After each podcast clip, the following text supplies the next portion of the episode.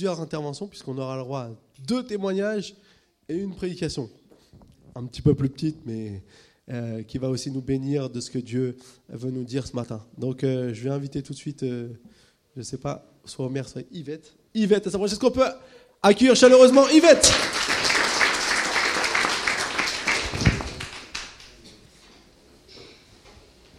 Alléluia. Si tu es là, lève la main comme ça. Tu peux acclamer très fort le Seigneur.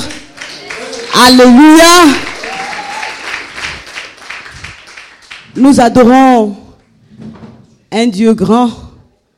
Nous adorons un Dieu puissant. Nous adorons un Dieu formidable. Et sur la terre, il n'y a pas pareil. Il est unique, il est véritable. Tu sais, un Dieu merveilleux, je voudrais que tu le saches. Un Dieu bon. Et, comme Florian nous a dit, il a payé très cher pour nous avoir. Il a payé très cher pour donner un sens à nos vies. Voilà pourquoi nous devons être dans la joie chaque jour. Alléluia. Je commencerai mon témoignage par quelques versets qui ont marqué ma vie. Il dit, je suis le chemin, je suis la lumière du monde. Celui qui me suit ne marchera pas dans les ténèbres. Je suis le chemin, la vérité et la vie. Il dit aussi, je suis le bon berger.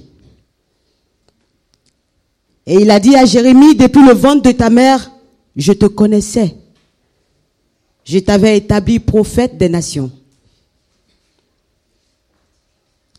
Et je termine par ce verset-là, il dit, je connais les projets que j'ai formés sur vous, projets de paix et non de malheur, afin de vous donner un avenir et de l'espérance. C'est des versets qui m'ont beaucoup marqué dans mes débuts de foi chrétienne et qui m'ont beaucoup aidé. Alors voici mon témoignage. Quand j'étais enfant, il y a quelque chose de très bizarre qui s'est produit dans ma vie. J'étais en classe de CE et j'ai demandé la permission pour aller aux toilettes. Et à mon retour, j'avais oublié ma classe. C'était quelque chose de très bizarre. Je me souviens encore aujourd'hui. Alors je suis allé dans la classe d'après. Et quand je suis rentré, le, le maître, il était tous, tu peux faire, tu fais quoi ici? Et je lui ai dit, mais je, je, je, je viens dans ma classe. Il a dit, non, c'est pas ta classe ici, retourne. Et donc je suis retourné dans la classe d'avant. Je suis rentrée toute triste en classe je me suis assise. Pour un enfant, c'est assez bizarre. Alors, c'est comme des ténèbres qui se sont abattues sur moi. Euh, c'est difficile à expliquer, mais quelque chose de bizarre s'était passé, quelque chose de peut-être spirituel que je n'avais pas compris. Et depuis ce jour-là, j'ai commencé à vivre dans la peur. Je manquais d'assurance. Je, je pleurais tout le temps. Et je crois que ce qui a été encore plus difficile, c'est que les parents n'ont pas vraiment remarqué ce qui se passait. Bon, en Afrique, pour une famille nombreuse, c'est vraiment difficile de, de prêter beaucoup attention aux enfants comme ici ça se passe. Mais c'était, c'était la chose la plus difficile aussi que les parents n'aient rien remarqué. Et j'ai vécu avec ça pendant des années. Et ça a été euh, difficile aussi parce que j'ai repris beaucoup mes classes. Et je n'étais plus l'enfant joyeuse que j'étais. Et en classe de troisième, je saute hein, parce que si je veux tout raconter, ça sera trop long. En classe de troisième, n'en pouvant, pouvant plus, j'ai voulu me donner la mort. Et c'est là que mes parents ont pris conscience de ce qui se passait. Et là, ils m'ont envoyé consulter un psychologue. On m'a d'abord envoyé à l'hôpital et on m'a fait faire plusieurs examens. On m'a fait passer le scanner de la tête et ils n'ont rien trouvé. Assez bizarre, ils n'ont rien trouvé. Ils ont dit, mais c'est un enfant qui va bien, elle va très bien. Et par la suite, on m'a envoyé chez le psychologue, il m'a posé plusieurs questions aussi. On a passé du temps, mais il a dit que j'allais très bien. Mais alors que spirituellement, ça n'allait pas du tout. Je sentais les ténèbres sur ma vie. Et je ne saurais expliquer. Je, vous donne un exemple, par exemple, de ce qui se passait. Je me voyais toujours, ou je me sentais toujours comme euh, un acteur dans un film, comme si ce n'était pas moi. Je, n'arrive pas à l'expliquer vraiment. Mais quand j'étais petit, c'était quand j'étais plus petite, c'était encore plus fort. Quand je regardais les bandes dessinées, c'est comme si c'était moi qui étais dans ces bandes dessinées là, comme une marionnette, euh, qu'on trimbalait comme on veut. Et donc j'ai vécu avec ça. Et en troisième, comme j'ai dit, j'ai voulu me donner la mort et on est allé à l'hôpital, on a vu le psychologue par la suite et ça s'est soldé par un échec. Ils m'ont prescrit des médicaments pour peut-être mieux me reposer, mais je crois que ça n'a pas changé grand-chose. Et c'est en classe de première que une amie m'a annoncé l'évangile. Elle m'a parlé de Dieu et ça m'a vraiment interpellé. Et je crois que ce jour-là, Dieu m'a donné la paix. Il m'a donné une paix. Quand le Seigneur dit, par exemple, je, je vous donne la paix, pas comme le monde vous la donne, c'est vrai. Et cette paix a été tellement forte que je, je, je, je pouvais me tenir debout. Je sentais que j'étais debout alors que j'étais couché. Et cette peur a chassé la peur, la, la peur qui était constante en moi. Je ne pouvais pas rester seul dans une pièce, par exemple. Et de ma chambre pour aller aux toilettes, c'était tout, c'était, compliqué. Je, gardais tout jusqu'au petit matin. Mais cette peur, cette peur a chassé la peur et elle m'a donné la force de pouvoir affronter la vie. Quand j'ai reçu le Seigneur Jésus, ces ténèbres-là ne sont pas parties du jour au lendemain. Et c'est là que j'ai eu la force de commencer à lire la Bible. Je, je regarde mes notes pour...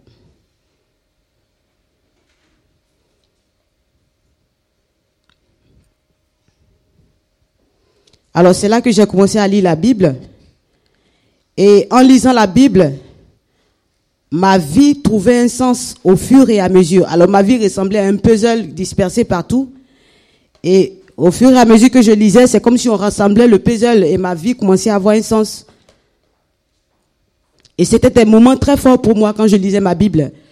Je, je rentrais dans ma chambre, je m'enfermais et je passais du temps dans la méditation. Et, c'est comme si on me rétablissait au fur et à mesure. À chaque fois que je lisais la Bible, ma vie se rétablissait, ma vie commençait à avoir un sens.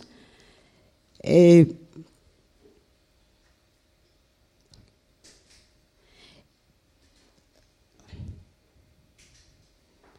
Et comme je l'ai dit au début, les versets qui m'ont assez marqué, les versets que j'ai lus au début, c'est des versets qui m'ont vraiment aidé à, à me lever.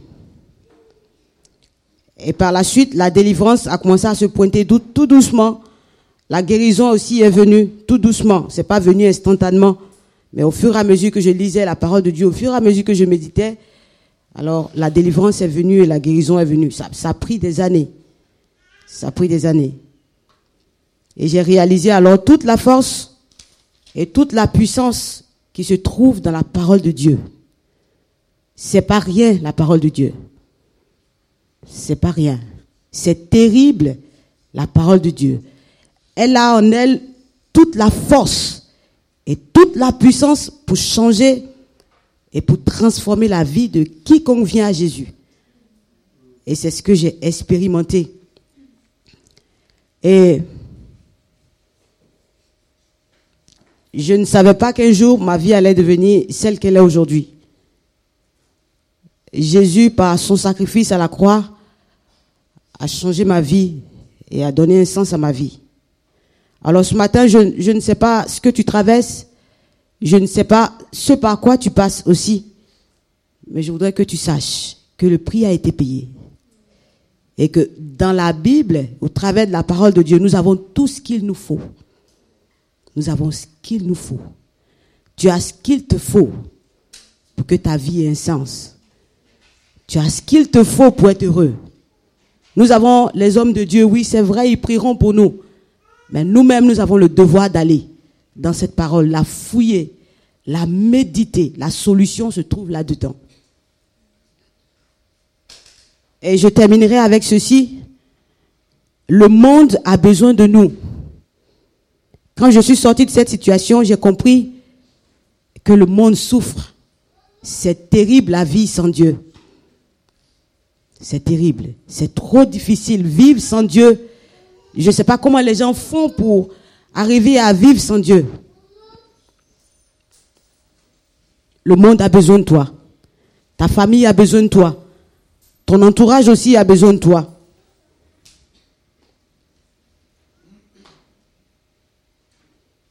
Et c'est nous que Dieu a mis au milieu d'eux.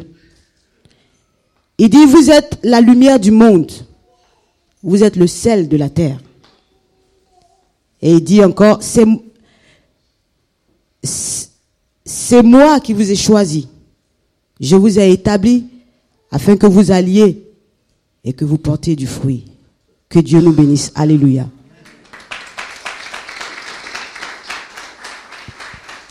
Merci beaucoup Yvette.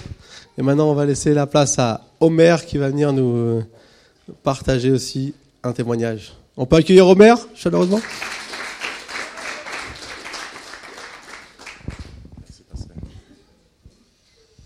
Merci beaucoup. Bonjour.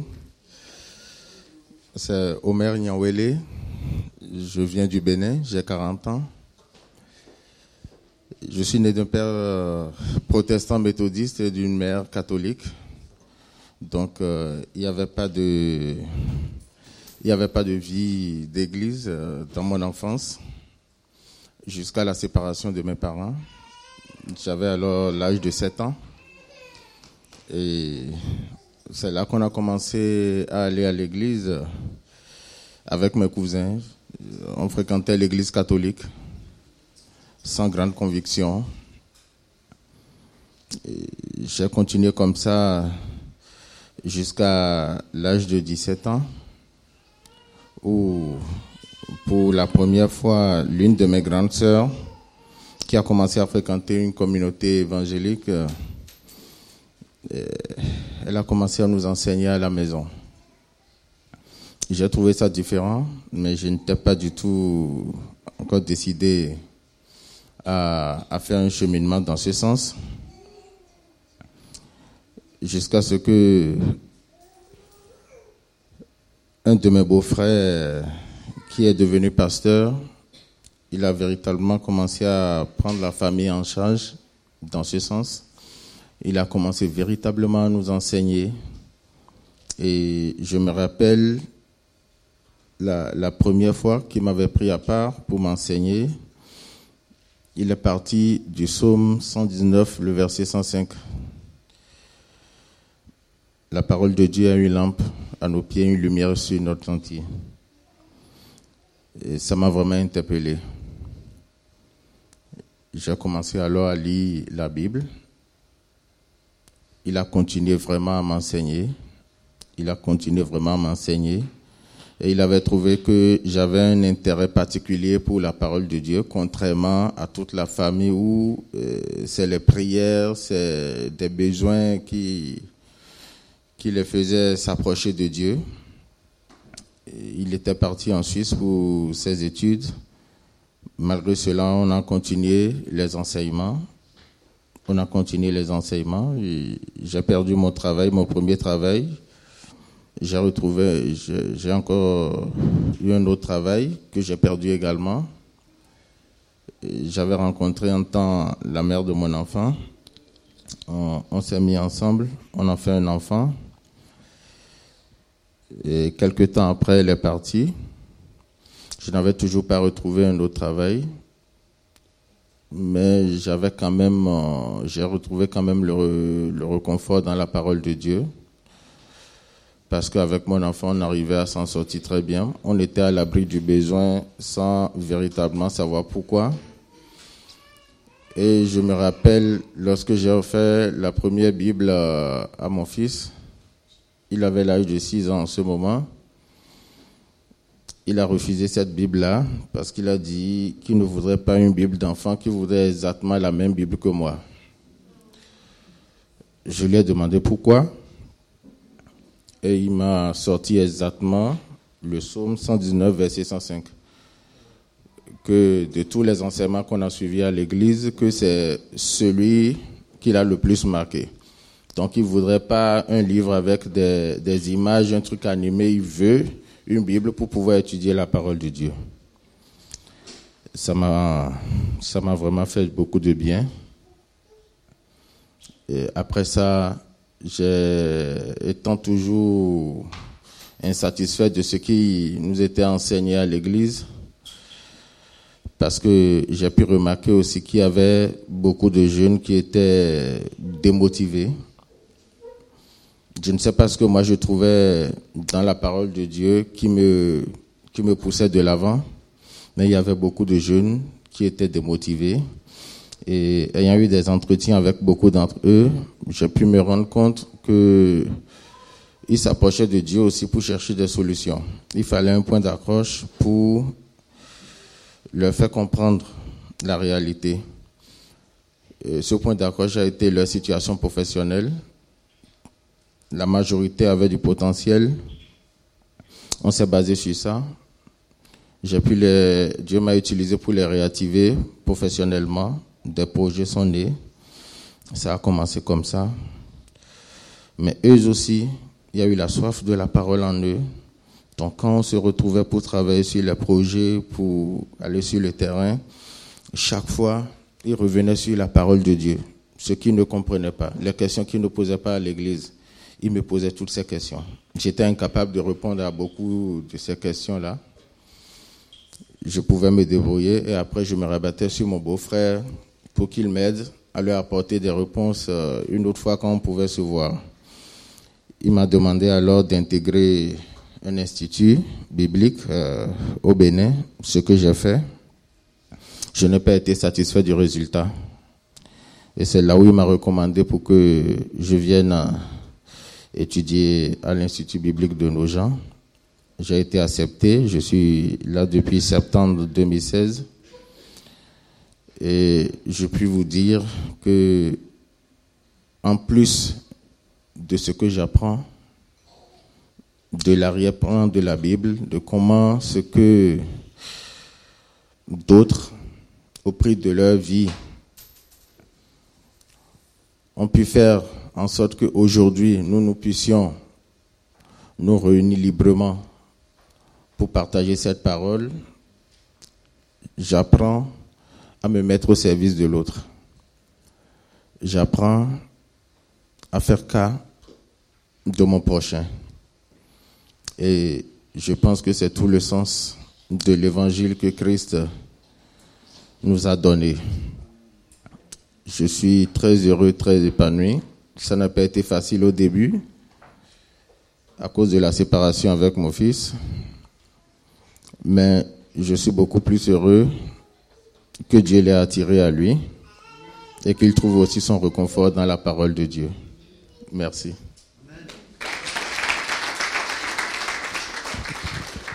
Merci Omer. Merci pour ce beau témoignage. Et maintenant, on va laisser donc la place à Miguel.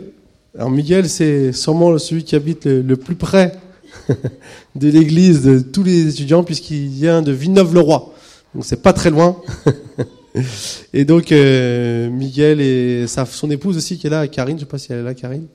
Elle est là, Karine. Tu peux te lever, Karine Il est venu avec sa femme et ses deux enfants. Vraiment, on est content de vous accueillir. Sois, bien, sois béni, Miguel. Merci. On m'a dit que j'avais 20 minutes. Je crois qu'on a pris tout mon temps. J'ai 20 minutes, ça va? Ok, d'accord, très bien, merci. Bon, supportez-moi. Donc on voit beaucoup de, beaucoup de beaux témoignages, beaucoup de vie. Et euh, c'est vrai que quand on s'engage à Christ, c'est pas évident. Il faut toujours avancer, avancer et ne pas se décourager. Amen. Mais comme l'a dit la sœur Yvette, la parole de Dieu est un vrai réconfort, un vrai appui. Amen. Ma mère qui a eu beaucoup de problèmes de santé dans sa vie, que ce soit le diabète, elle a dû être greffée du pancréas, d'un rein, elle avait dû faire des dialyses à un moment donné, puisqu'on n'a pas trouvé un rein, un pancréas, ça ne se trouve pas au coin de rue, vous le savez. Et pendant des, années, j'ai dû passer de la crème. Elle avait comme un peu job des, furoncles dans son dos et ça, ça la tirait. Je devais passer de la crème tous les soirs dessus avant que je me marie avec mon épouse. Et, elle a trouvé, et s'est demandé au Seigneur, mais pourquoi depuis qu'elle est petite, elle était malade? Elle dit, mais Seigneur, pourquoi tant de souffrance dans son corps? Pourquoi tant de ces choses? Et ça fait des années qu'elle le suivait. Et juste un verset lui a permis de réconforter et qui la tient jusqu'à présent. Ma grâce te suffit. Elle connaissait la Bible, mais des fois, un verset ressort, nous impacte le cœur, et jusqu'à présent, elle va mieux. Par la grâce de Dieu, elle a pu trouver un rein, comme je vous l'ai dit, un pancréas. Elle vit correctement. À chaque fois, celui qui la suit lui dit, vous êtes comme une jeune fille, très bonne santé. Mais, voyez, juste un verset peut aider à passer les tempêtes, à supporter les tempêtes. Même si les océans se déchaînent, je les traverserai avec toi. Amen. Le thème de la prédication ce matin, ce sera Ne néglige pas le don ou les dons qui sont en toi. Ne néglige pas les dons qui sont en toi. C'est l'apôtre Paul qui parlait, je vais lire deux, chapitres, pas tout entier, deux chapitres différents, ne vous inquiétez pas, qui parlait à son enfant spirituel Timothée. 1 Timothée chapitre 4 au verset 14, il lui dit, Ne néglige pas le don qui est en toi, qui t'a été donné par prophétie avec l'imposition des mains de l'assemblée des anciens. De Timothée chapitre 1 du verset 3 au verset 6 nous redit la même chose. C'est la deuxième lettre que Paul écrit à son fils spirituel et il lui redit les mêmes choses. Je rends grâce à Dieu que mes ancêtres ont servi et que je sers avec une conscience pure. De, de ce que nuit et jour, je me souviens continuellement de toi dans mes prières, me rappelant tes larmes et désirant te voir afin d'être rempli de joie. Gardant le souvenir de ta foi sincère qui est, en toi, qui habitait d'abord dans ton aïeul, Loïs, dans ta mère, Eunice, et qui, j'en suis persuadé, habite aussi en toi. C'est pourquoi je t'exhorte à ranimer le don de Dieu que tu as reçu par l'imposition de mes mains. L'apôtre Paul fait deux recommandations à son fils spirituel. Ne néglige pas le don qui est en toi. Il lui dit, ranime le don de Dieu. Timothée était un jeune juif et grec, du mot mélangé, et il a vu tout le déroulement de Paul. Certainement, quand Paul l'a vu, il a été interpellé, il a pris avec lui dans toutes ses péripéties, et on connaît le curriculum vitae de Paul, tous ses parcours, toute sa vie. Timothée l'a suivi dans toutes ses dimensions. Et il a vu les souffrances de Paul, il a vu certainement ses lapidations, ses conflits avec les frères, les faux frères. Il a vu toutes ces dimensions. Et on voit aussi que Timothée, à un moment donné, était aussi envoyé de son côté. Certainement, il a dû aussi bûcher, il a dû aussi travailler. Et certainement, à un moment donné, la fatigue, la langueur, peut-être la déception, peut-être la fatigue a dû prendre Timothée. Mais l'apôtre Paul lui fait cette exhortation. Ne néglige pas le don qui t'a été en toi. Ranime le don qui a été, t'a été donné par l'imposition de mes mains. Nous le voyons tout un chacun, nous passons par des parcours différents, des parcours difficiles plus ou moins pour chacun. Certains, ça peut être dans la santé, dans les études, dans les familles, dans, au travail, dans toutes les dimensions que nous connaissons, les finances, vous les connaissez. Mais Dieu nous fait cette recommandation. Le don qu'il t'a donné, ne le néglige pas. N'éteins pas, ranime ce don-là. Ne t'éteins pas en disant j'ai trop de, trop de difficultés. Vous voyez, à un moment donné, il y a la parabole des, différents terrains, où on voit qu'il y en a un qui a, il dit, c'est le troisième, il me semble, où il y a la foi qui grandit, mais aussi les soucis avec. Et à un moment donné, les soucis étouffent la foi. Il ne faut pas que nous soyons dans cette dimension. Peut-être Timothée dans cette dimension. Et l'apôtre Paul lui dit, ranime le don. Ne néglige pas le don, entretiens-le. Il dit, tu t'exhorteras, tu te sauveras toi-même et tu sauveras aussi ceux qui t'écoutent. Le don que Dieu t'a donné, tu le connais. Ranime-le. Ne le néglige pas, travaille-le. Nous voyons aussi la parabole des talents, où il y a celui qui est donné 10, 5 et 1. La parabole des talents, c'est vrai que souvent en Europe, on le prend pour des talents, des dons artistiques ou autres. La Bible nous parle, non, c'est des lingots d'or, c'est vraiment une grosse somme d'argent que Dieu avait donné à ses trois disciples. Mais le dernier que nous connaissons, qui a vécu un talent, donc un peu moins d'argent que les autres, Dieu lui dit, à un moment donné, il revient et lui dit, bon, qu'as-tu fait de mon argent? Et Dieu lui dit, je savais que tu étais un homme sévère, dur et autres. Donc il a caché le don, le talent qu'il avait. Le Seigneur lui fait cette remarque qui est intéressante. Tu aurais au moins dû le donner à un banquier. Tu aurais au moins dû le donner à un banquier qui l'aurait fait au moins fructifier. À mon retour, j'en aurais eu un intérêt. Quel est ce banquier pour nous, spirituellement Les dons que nous avons? Le banquier, c'est qui? C'est celui qui a la capacité, la connaissance de développer, de multiplier l'argent. Et le don que tu as reçu, il y a des gens, comme on l'a vu, celui qui avait reçu 10 et 5, ont eu naturellement la capacité de les faire développer par eux-mêmes. D'autres n'ont peut-être pas la force de cette dimension. Alors il te faut trouver un banquier. Il te faut trouver quelqu'un de plus âgé, de plus mature que toi dans la foi, qui sera faire développer ce don. Qui sera faire développer ce talent que tu as reçu pour Dieu afin d'être, comme on l'a dit ce matin, la lumière du monde, le sel de la terre. Le don que tu as reçu, il faut que tu trouves le banquier pour le faire développer. L'apôtre Paul, la Bible nous dit, ne néglige pas les dons qui sont en toi. Ranime le don qui est en toi. Ne laisse pas éteindre par les soucis de la vie, par les langueurs, par les difficultés. Il nous faut ce matin ranimer ce don. Le don n'est pas la vie, mais il est la réponse au siècle présent. Nous pouvons voir dans toutes les dimensions de, de la Bible, tout au long de le parcours, que Dieu a toujours donné des dons. Il a toujours aimé l'homme. Il a toujours fait don, des dons aux hommes. Abraham a eu ce don de la foi. Abraham n'est pas né avec la foi. C'était un idolâtre. Et Dieu l'a conduit sur le chemin de la foi. Il est tombé, mais il s'est relevé. Et est-ce que sa foi nous sert aujourd'hui? Est-ce que la foi d'Abraham nous sert? Il dit parce que tu as été fidèle, parce que tu n'as pas refusé ton fils, ton unique, toutes les nations de la terre seront bénies en ta postérité. Et aujourd'hui, actuellement, nous bénéficions de cette bénédiction. La réponse d'Abraham, je dirais que cette génération n'en a pas trop profité. Mais nous, nous en bénéficions pleinement. Amen. En Jésus-Christ. Nous pouvons voir Joseph. Joseph qui a reçu ce don d'interpréter les, songes. Merveilleux don. Il a pu sauver la plus grande puissance économique sociale de l'époque, ainsi que toute sa famille. Quelle grâce. Un don. Un don a sauvé toute sa génération et une des plus grandes naissances. Abraham, sa foi, qui est manifestée en Jésus-Christ dans sa postérité, nous est en bénéfice aujourd'hui. Nous pouvons voir aussi Moïse. La Bible nous dit que c'est un homme fort patient. On dit, bon, qu'est-ce que la patience? Ça sert pas forcément à grand-chose. La patience, c'est bien, mais on n'aime pas la patience. Mais combien cet homme qui avait été choisi par Dieu pour mener un peuple dans un désert au raide Comment on fait pour mener 600 000 hommes embêtant, chiant pour ne pas dire euh, toujours en dans la rébellion? Comment on fait pour emmener 600 000 hommes d'un point A à un point B, en plus pendant 40 ans pour tourner dans le désert? Ah, il faut être patient. Et si on n'a pas ce don-là, l'appel ne sert à rien. Mais Moïse a été patient, il a pu amener ce peuple jusqu'au au point que Dieu lui avait demandé, grâce à un don, la patience. Bien sûr aussi donc la fidélité. Nous pouvons voir Samuel aussi. Samuel, on dit que c'est un homme qui ne laissait tomber à terre aucune des paroles de Dieu. Ça veut dire qu'il, pas seulement qu'il ne les laissait pas tomber à terre, mais qu'il les mettait en pratique, qu'il les faisait siennes.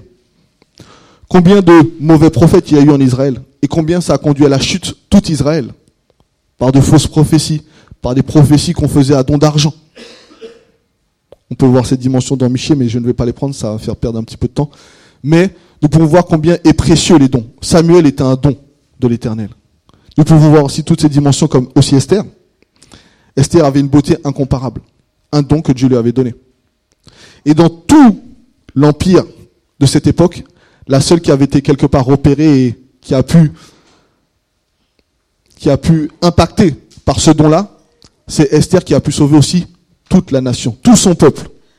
Elle aurait pu garder cette beauté pour elle et bénéficier de toute la richesse que ce roi avait pour lui. Il avait toute la terre. Elle a mis en jeu sa beauté, ce don, et a pu sauver toute la nation d'Israël. Les dons sont utiles. Il ne faut pas négliger les dons. Amen. Donc si tu as reçu un don, ne dis pas que ça ne sert pas à grand chose. Ce don-là peut sauver ta famille. Ce, don-là peut aider l'Église.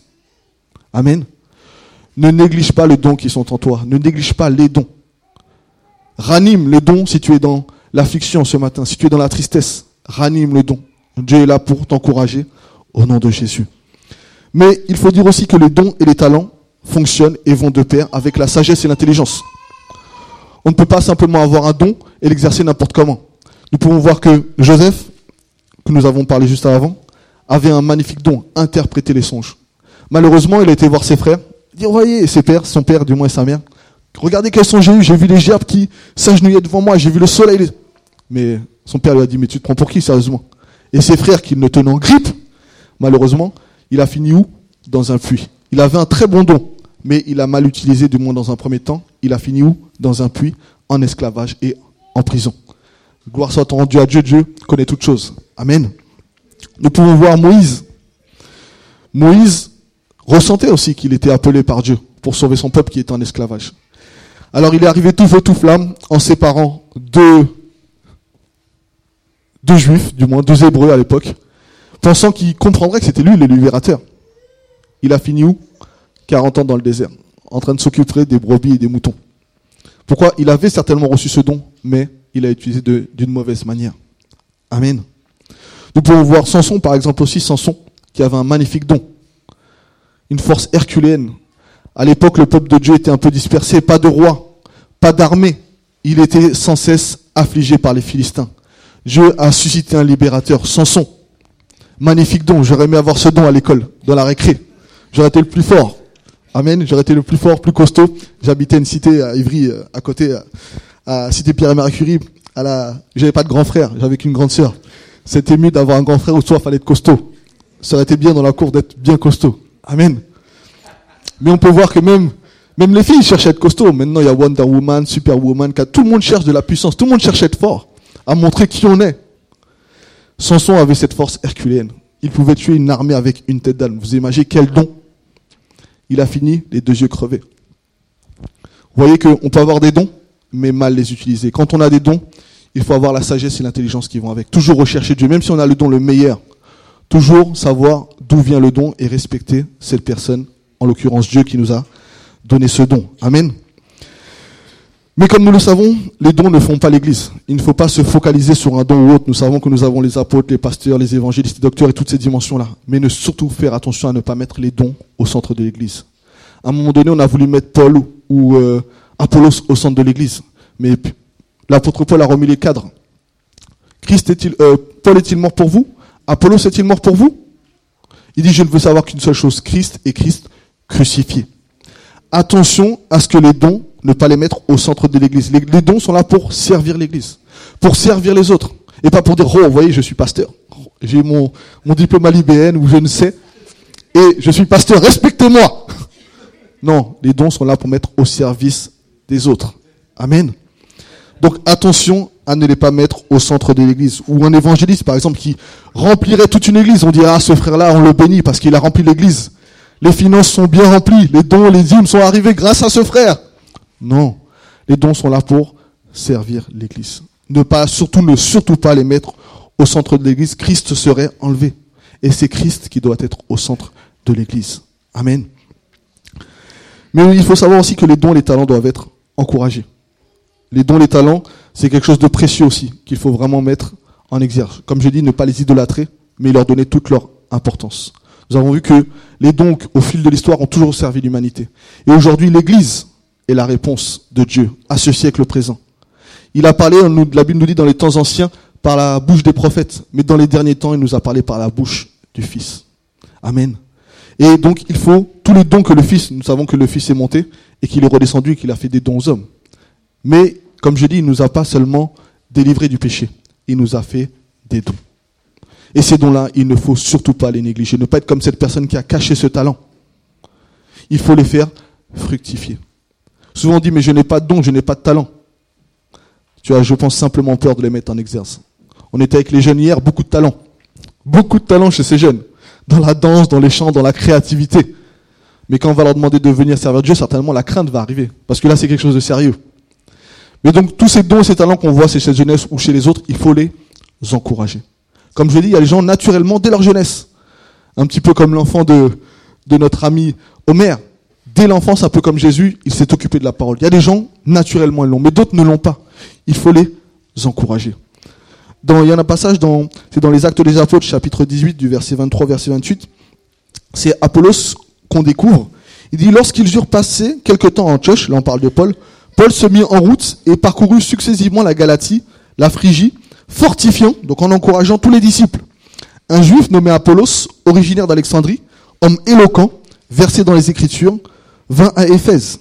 Il était instruit dans toute la voie du Seigneur et fervent d'esprit, annonçant, annonçait, pardon, et enseignait avec exactitude ce qui concernait Jésus. Bien qu'il n'eût connu que le baptême de Jean, il se mit à parler librement dans la synagogue. Aquilas et Priscille, l'ayant entendu, le prirent avec eux et lui exposèrent plus exactement la voix de Dieu. Comme il voulait passer en Achaïe, il dit quoi? Les frères Lis encouragèrent. Les frères Lis encouragèrent. Ils écrivirent aux disciples de bien le recevoir. Quand il fut arrivé, il se rendit par la grâce de Dieu, toujours la grâce de Dieu, pas lui, très utile à ceux qui avaient cru, car il réfutait vivement les Juifs en public, démontrant par les Écritures que Jésus était le Christ. Donc voyez cet Apollos qui arrive, qui a une certaine connaissance, à qui là c'est il aurait pu dire mais t'es pas sérieux, tu t'es pas d'où tu sors? Non, ils l'ont pris à part. Ils l'ont encouragé un peu plus exactement dans les Écritures. Ils voulaient passer d'un autre côté. Ils l'ont encouragé. Et grâce soit rendue à Dieu, il s'est monté, montré fort utile. Parce qu'on aurait pu le négliger, mais à quoi il aurait servi? Et là, l'œuvre commençait à, grandir, l'œuvre missionnaire, et on avait besoin d'ouvriers. Et Apollos, qui connaissait ces choses, a été fort utile. Dès qu'il y avait des contestations, il arrivait, pop, pop, pop, pop, il fermait les bouches. Tout le monde ah oui, oh, il a été fort utile. Mais pour ça, il a eu besoin d'un encouragement. Il avait déjà quelque chose en lui. Mais Priscille et Aquilas ont vu qu'il manquait quelque chose. Ils ont fini quelque part sa formation et ils l'ont encouragé. Il s'est montré fort utile. Amen. Je finis. On va prendre un dernier passage dans l'Épître aux Corinthiens, premier Épître aux Corinthiens, chapitre 14, du verset 1er au verset 5. L'apôtre Paul nous dit cherchez la charité, l'amour selon les versions. Aspirez aux dons spirituels, nous l'avons vu, les dons. Mais surtout à celui de prophétie. En effet, celui qui parle en langue ne parle pas aux hommes, mais à Dieu. Car personne ne le comprend. Et c'est en esprit qu'il dit des mystères. Celui qui prophétise, au contraire, parle aux hommes. Il fait quoi? Les édifie. Ensuite, qu'est-ce qu'il fait? Les exhorte, donc les encourage et les console. Combien de fois on a besoin de consolation? Combien de fois on a besoin d'être encore rebâti sur des bases solides? Combien de fois on a, besoin d'être encouragé? Celui qui parle en langue s'édifie lui-même, mais celui qui prophétise édifie l'Église. Donc vous imaginez celui qui a un don, qui cherche le don de prophétie, encourage l'Église. Dans tous les domaines de compétences. C'est une personne qui encourage sans cesse l'Église, qui les édifie. Celui qui prophétise est plus grand que celui qui parle en langue, à moins que ce dernier n'interprète pour que l'Église en reçoive une édification. L'Église, dans toutes ses bases, quand elle naît, elle a besoin de construction, d'édification, d'encouragement, d'exhortation. Et l'apôtre Paul nous invite à tous être prophètes dans cette dimension. Aspirer au don de la prophétie afin que nous puissions nous encourager. C'est comme ça qu'une église vit et grandit. Quand il y a des tiraillements, des querelles comme il y avait dans l'église de Corinthe, quand il y avait des moi je suis de Paul, moi je suis d'Apollo, chacun cherchait son parti et à faire développer son parti. Bien sûr, c'était pour se mettre en avant, c'était pas pour développer un parti. Mais l'apôtre Paul va à contresens. Il dit que chacun doit mettre au profit de, de son talent l'église. Afin que tous et l'église, comme dit la Bible, bien coordonnés en tirent son accroissement.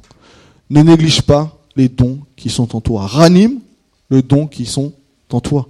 Tu en as cette responsabilité. Dieu t'a fait un don. Dieu t'a fait un cadeau.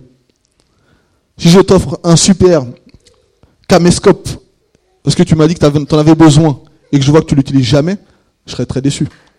Après, je dis, mais à quoi ça sert d'avoir autant dépensé tant d'argent pour ne pas l'utiliser? Et Dieu nous a fait des dons et des talents à tout un chacun. À quoi ça sert de les cacher? Trouve la personne, trouve le banquier si tu as cette timidité de faire développer ton don, ton talent. Tu seras au bénéfice de toi, mais aussi de toute ta famille, de ton église, et tu seras une lumière. Tu seras le, celle de la terre, lumière du monde, dans ton département, dans ton compartiment. Et ton église en tirera un bénéfice. Tu peux même ne pas être un bénéfice. Le don que Dieu t'a donné, c'est peut-être même pas pour servir l'église.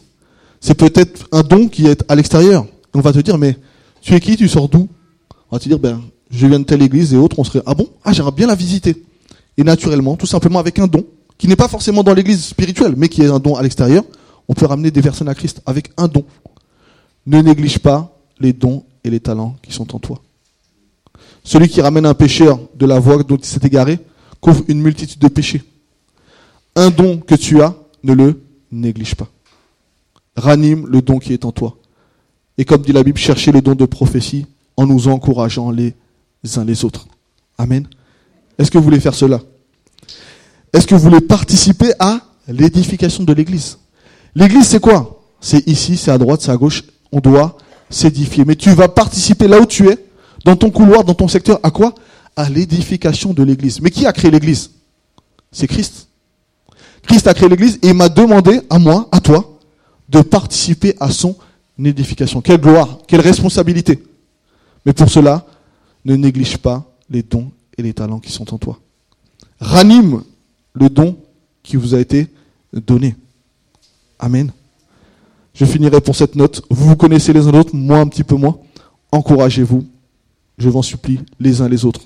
Encouragez-vous, saluez-vous, souriez-vous, mais encouragez-vous les uns les autres. Amen. Avec humilité, bien sûr, au nom de Jésus. Que Dieu vous bénisse encore et soyez encore fortifiés. Et surtout, ne négligez pas les dons qui sont en vous. Faites-les fructifier au nom de Jésus. Amen.